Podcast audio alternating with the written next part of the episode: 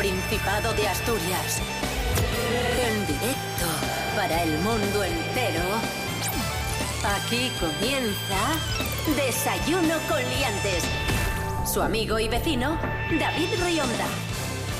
Hola, hola, muy buenos días Asturias. Hoy es miércoles 22 de marzo de 2023, son las 7 y media de la mañana. Rubén Morillo, muy buenos días. Buenos días. Uy, madre mía. Ay, ¿Cómo estás tú también, Hay eh? que tomar el café un poco más temprano. Eh, buenos días, David Rionda. Buenos días a todos y todas. Aquí estamos. Requeantes, pero estamos. Vaya empanada. Desayuno con liantes, ay, lere, lere, lere. Desayuno con liantes, ay, lere, lere, lere. Desayuno con liantes, ay, lere. Desayuno con liantes, ay, lere. Desayuno con Liantes.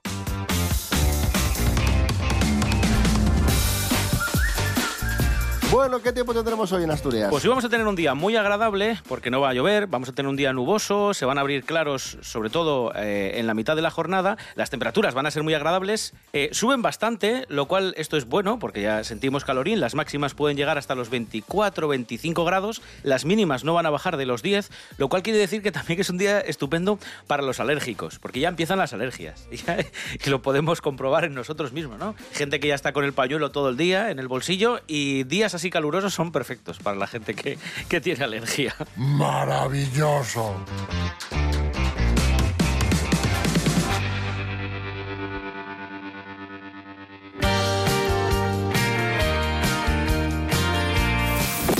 Desayuno con Liantes. Ha llegado el buen tiempo y ha regresado, ha resucitado el mejor Fernando Alonso. Amigos, amigas, vuelve el nano, vuelve el bicampeón, vuelve Fernando Alonso por sus fueros.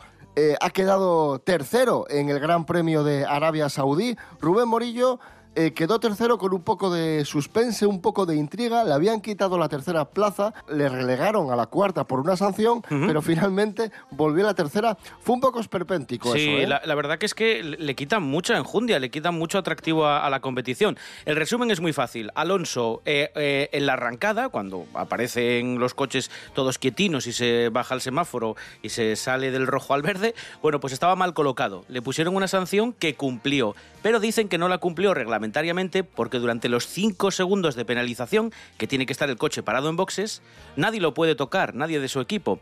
Según parece, un gato de los que levantan el coche rozó el, el automóvil de Alonso y entonces por eso al final de la carrera, una vez ya terminada, le pusieron otra sanción. Es un poco como lo del bar, ¿no? Del fútbol, que bueno, estás ahí... haciendo el símil, lo que pasa, que en este lo que pasa que en este caso quedan empate a dos y al final del partido Revisan el dice, eso dice es, el sí, árbitro, no, uno de los goles no valió. Claro, en vez claro. de empate a dos, dos a uno. No, hombre, no. Eso Es un tiene que poco- ser en el momento. Es un poco feo, es un poco feo.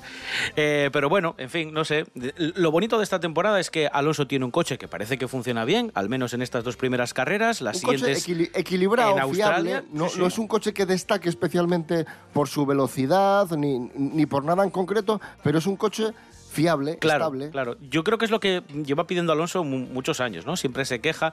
Al final ha tenido muchos problemas de fiabilidad con el Alpine, sobre todo, que el coche se paraba, no iba al motor, otro día fallaba en los frenos, otro día era la caja de cambios. En fin, yo creo que ahora tiene un coche que no es el mejor, será un 8, pero es un 8 prácticamente en todos los aspectos y eso yo creo que a Alonso le, le hace poder luchar, bueno, pues en unas condiciones un poco mejores que las de años pasados. La de mi madre. Y el que está a tope este año, el que está viviendo con muchísima intensidad el regreso de Fernando Alonso, la resurrección, podríamos decir, de Fernando Alonso, es el periodista deportivo Antonio Lobato. Ahí está. Ahí está Magic, wow Magic, Magic Fernando es como un dios, wow Magic, vaya exhibición, vaya recital, vaya muestra, vaya espectáculo Magic. Tu conducción es como de otro mundo Magic, venga mago, viva Magic, viva Fernando Magic.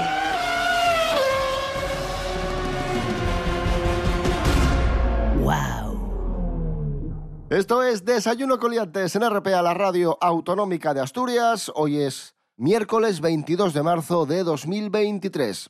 Para estar al día, Asturias al día. Asturias al día. Un programa de noticias, análisis y debate que se emite de lunes a viernes a las 9 de la mañana en RPA. RPA. reflexionar, tertuliar, dialogar, conversar sobre asuntos que nos ocupan y preocupan de la actualidad asturiana. Asturias al día en RPA, la radio autonómica. En Asturias tenemos mucho que contar. Y un gran altavoz. RPA. El mejor análisis de lo que sucede en el Principado, las opiniones de los asturianos y las asturianas, las voces autorizadas en la materia. Todo está aquí. RPA, vocación de servicio público. Desayuno con liantes. Síguenos en las redes sociales. En Facebook Desayuno con liantes y en Instagram arroba Desayuno con liantes. Hablamos de salud y hablando de salud os pido perdón por la voz que tengo y por no estar al todo lo, lo energético, podríamos decir, lo enérgico mejor dicho, no energético, lo enérgico que debería estar, porque llevo un montón de días con un catarrazo terrible. ¿Quieres dejar de darme el coñazo que llevas así todo el día? Así que os pido disculpas. Y hablando de salud, hablamos de, de dejar de, de fumar. Hay un tratamiento muy famoso que está agotado en toda Asturias. Nos lo cuenta Lorena Rendueles. Buenos días, Lorena. Buenos días, liantes. El tratamiento para dejar de fumar agotado en Asturias. Todacitán, financiado por el Sistema Nacional de Salud, sufre desabastecimiento generalizado desde hace algunas semanas. Este medicamento ayuda a dejar de fumar en apenas 25 días y aunque hay otro en el mercado que podría ser una alternativa, los médicos no llegan a recomendarlo. Estos comprimidos actúan sobre el organismo como la nicotina, pero sin lo malo que ésta tiene. Y los ensayos aseguran que la efectividad es parecida al famoso Champix, pero con menos efectos secundarios. El Consejo General de Farmacéuticos notificó que el laboratorio informó del desabastecimiento el pasado 21 de febrero y que volverá a estar disponible a finales de marzo, aunque no pueden descartar una prórroga. La falta del medicamento puede ser debida a la bajada del precio al entrar en el grupo de los financiados, lo que da lugar a que el laboratorio no dé abasto, además del cambio del cartonaje para incluir el cupón precinto que corta la farmacia. Sanidad dio luz verde a la financiación del nuevo fármaco a principios de febrero, avalado por su uso durante 58 años en diferentes países del este y al haberse quedado sin formulaciones como el Champix, obligado a retirarse por contener una sustancia potencialmente cancerígena. Hasta la próxima, liantes.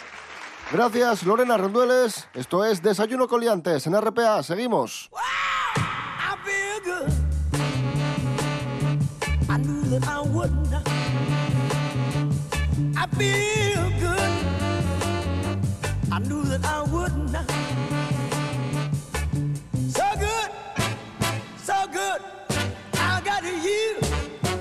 Wow, I feel Han creado una herramienta, una app que te dice cuánto debería pagarte tu empresa por el trabajo que haces y esto es muy útil, esto está muy bien porque cuando en una entrevista de trabajo te preguntan cuánto crees que deberías ganar, evidentemente la empresa siempre va a tirar para abajo, la gran mayoría de las empresas. ¡Oh, sorpresa! Eso es ciertísimo. Siempre, siempre van a tirar para abajo, siempre van a recortar para abajo. Y esto está bien para, para ponerlo de pretexto o ponerlo encima de la mesa y decir, no, no, que no lo digo yo lo que me Claro. merezco ganar, que lo dice, lo dice la tecnología. Esto Sí. es objetivo. Claro, eh, es una aplicación que ha creado una empresa gallega de, de recursos humanos que se llama Manfred, ¿vale?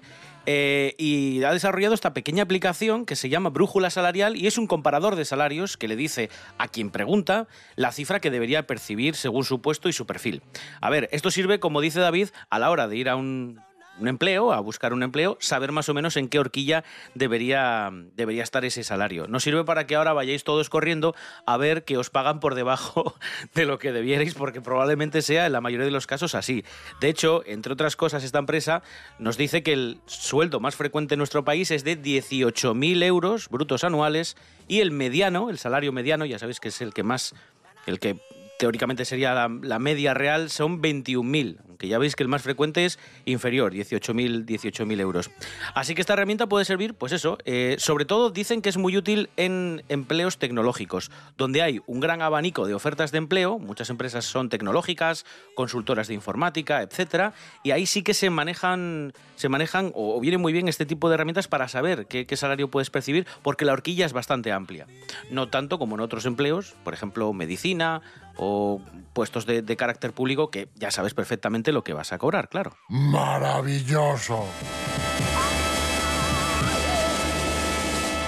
Hoy es el Día Mundial del Agua y vamos a escuchar a ese grupo con el que tanto bailamos en los años 90, los míticos Aqua, Dr. Jones.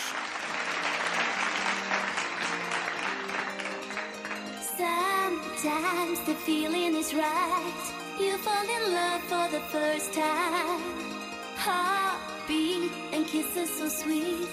Summertime love in the moonlight. I be I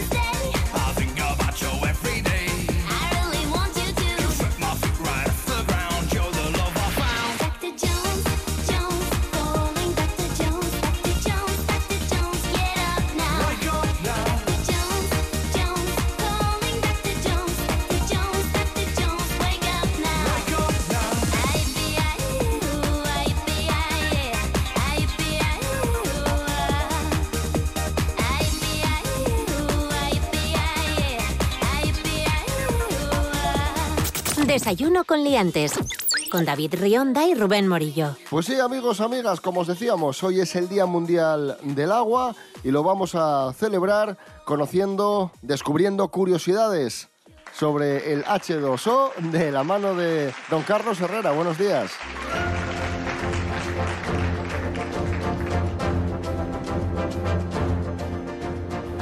Vamos allá. La, la, quita, quita, quita, quítame la sintonía que hoy vengo para hablar de lo más importante de la vida, del agua, el agua Bueno, don- que dicen ustedes.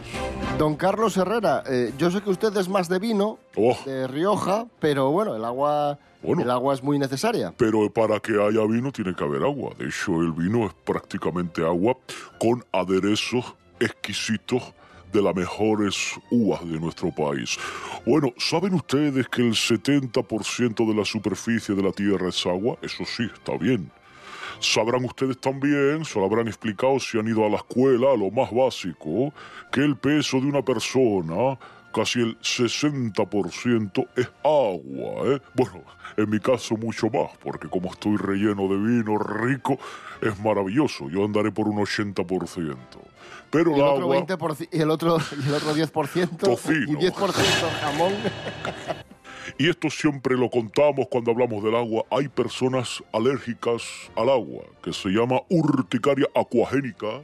Y esta alergia, pues, la tienen las personas que cuando les toca el agua, pues, tienen rojece, ¿eh? o ronchas que les salen en la piel.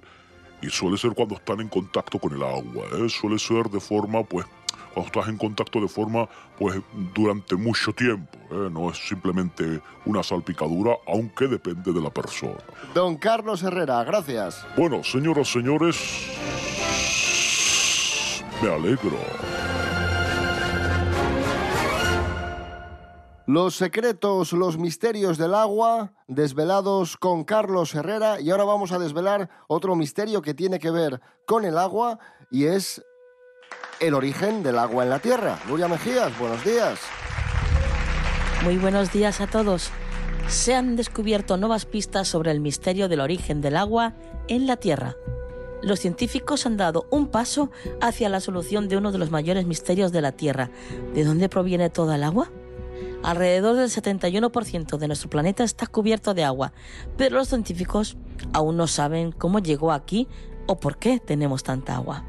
El misterio no solo cubre nuestro planeta, sino también la búsqueda de vida extraterrestre en otros lugares.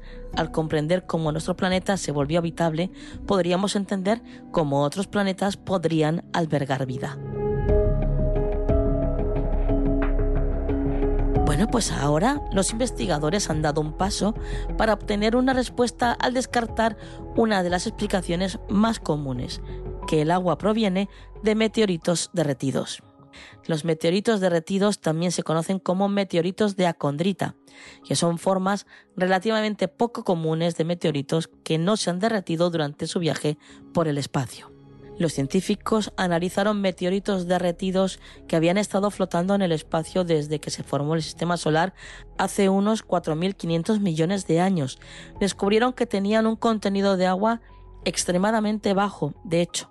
Estaban tan secos que tenían menos agua que casi cualquier cosa que se haya estudiado en el espacio.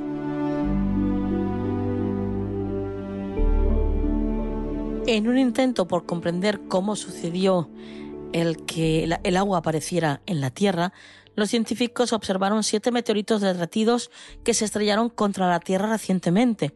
Los asteroides se crearon después de que se separaron de los planetesimales o de los objetos que chocaron para finalmente crear los planetas que nos rodean. Descubrieron que las imágenes residuales son menos de dos millonésimas de la masa de las muestras. Eso es en comparación con los meteoritos más húmedos que pueden tener hasta un 20% de agua. Eso indica que tales meteoritos pierden casi toda su agua cuando se calientan y se derriten sin importar dónde comenzaron su vida o con cuánta agua comenzaron. Significa a su vez que el agua probablemente llegó a la Tierra en meteoritos de condrita o en aquellos que no están derretidos. Estos hallazgos los podéis leer en un nuevo estudio titulado La desgasificación de planetesimales formados tempranamente restringió el suministro de agua a la Tierra, publicado en Nature. Que tengáis un buen día. Gracias, Nuria Mejías. Estamos en Desayuno Coliantes en RPA, la radio autonómica de Asturias. Hoy es miércoles 22 de marzo de 2023. rtpa.es. Allí tanto los programas de RPA para sentir cuando te apeteza. RPA, la radio autonómica, también internet.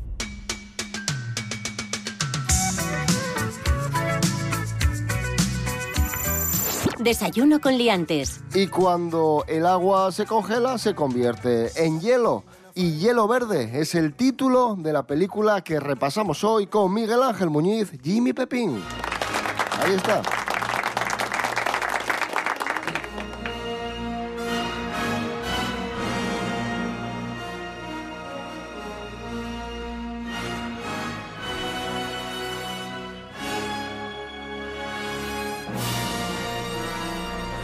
Miguel Ángel Muñiz, muy buenas. Buenas, hombre, ¿cómo estamos? ¿Por qué rescatamos esta película?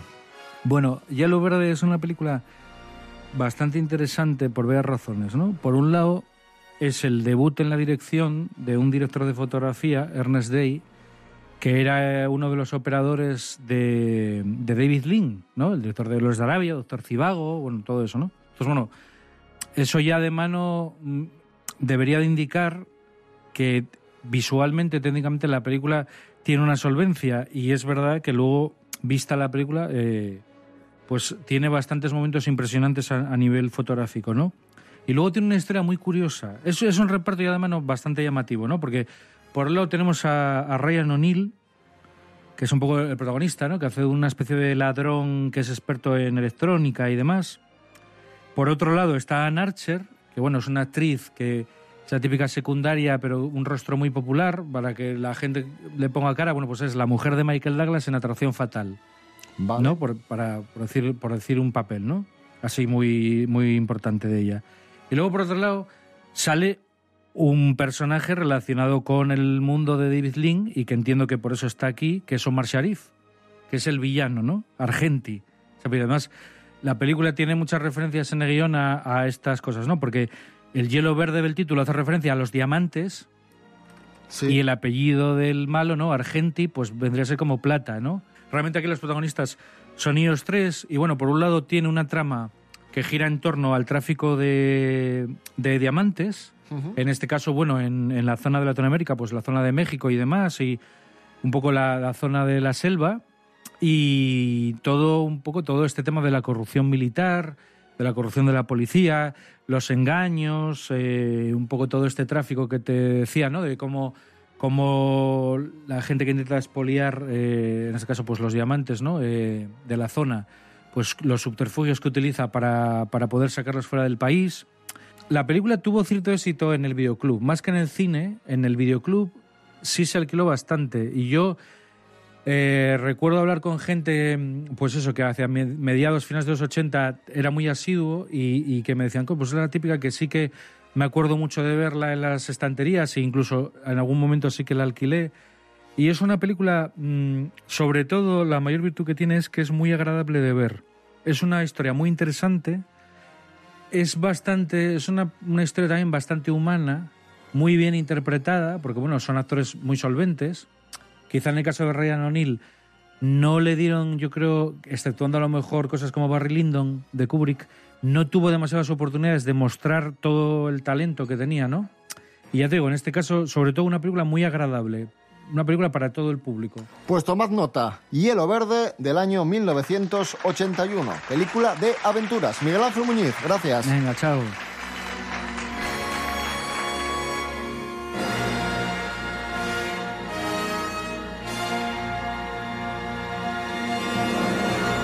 Un día como hoy de 1963 salía al mercado el primer álbum de los Beatles, Please Please Me, que alcanzaba el número uno, un día como hoy, como digo, de 1963, y ese primer disco de los Beatles incluía esta canción, Love Me Do, los Beatles.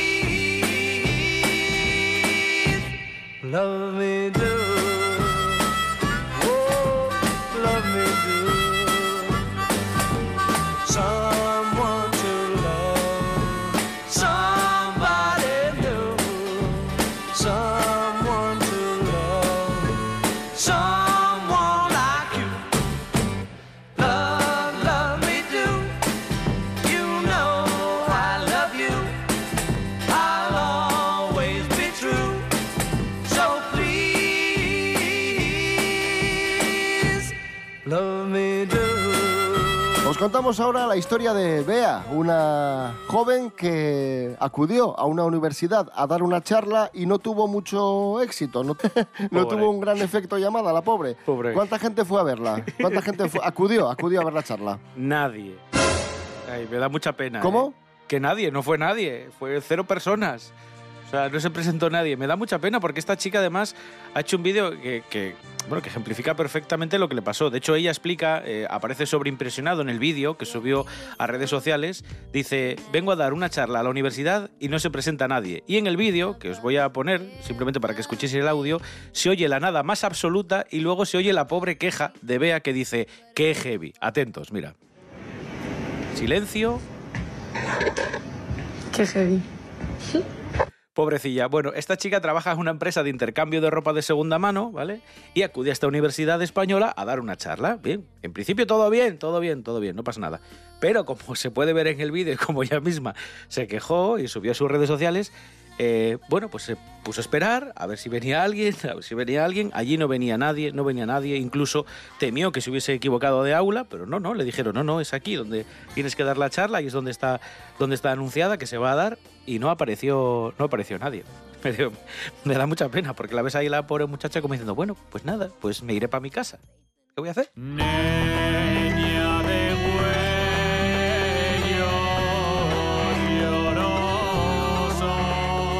Continuamos amigos, amigas, y ahora nos vamos a Cantabria, donde el presidente Revilla metió una vaca en el Parlamento de Cantabria. A ver, el titular es un poco engañoso, es un poco, ¿cómo se llama esto? Click, Clickbait, ¿no? Sí, para Sí, que, para que que pinches. A ver, a ver qué pasa. Para que pinches. Su dueño, Agapito Fernández, recibió la medalla de plata del gobierno de Cantabria y acudió a la entrega de la medalla de plata con la vaca. Simplemente fue eso. Lo que pasa que tú lees el titular, Revilla mete una vaca en el Parlamento y dices, madre mía, ¿qué ha pasado? ¿Qué ha hecho este? Es un poco tramposo el, el titular. Vamos a escuchar al consejero de Medio Ambiente de Cantabria, Guillermo Blanco, y a Miguel Ángel Revilla, el presidente cántabro, con recado para sus señorías, hablando de- del premio que recibe esta vaca y de la singular estampa de ver una vaca en el Parlamento cántabro. Y hay quienes critican que Ariel esté hoy aquí en el Parlamento. ¿Habéis visto su saber vaca. estar? Ojalá algunos copien de ella. También he escuchado, qué vergüenza meter una vaca en el Parlamento. Pues tiene mucho más derecho que a lo mejor muchos de los que estamos aquí. Toma ya. No, no sé si tiene más derecho ¿no? de estar en el Parlamento, pero que hace bastante más que muchas de sus señorías, eh, estoy seguro, vamos. Eso, eso no, lo dudo, no lo dudo yo ni muchos de los que nos escucháis.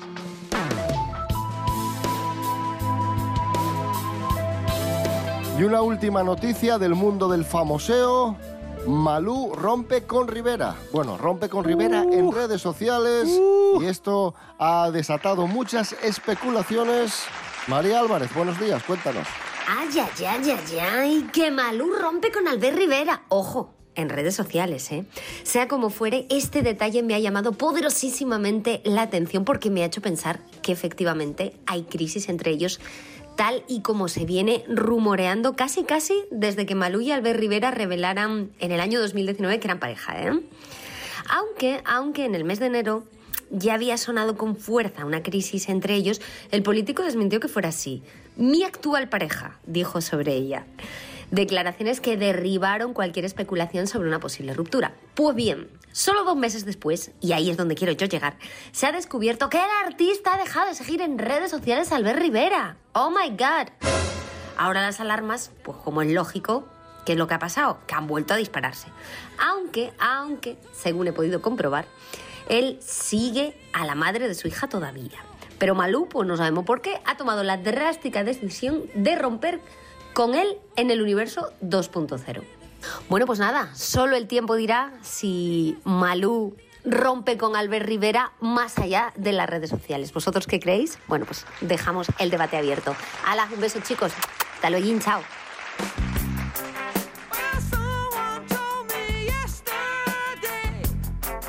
Gracias, María Álvarez. Nos vamos a ir con música, con muy buena música, con la música de Sting, del grandísimo Sting, que va a ofrecer un concierto en Bilbao, en el Bilbao Arena, el 1 de junio. Un concierto dentro de la gira My Songs.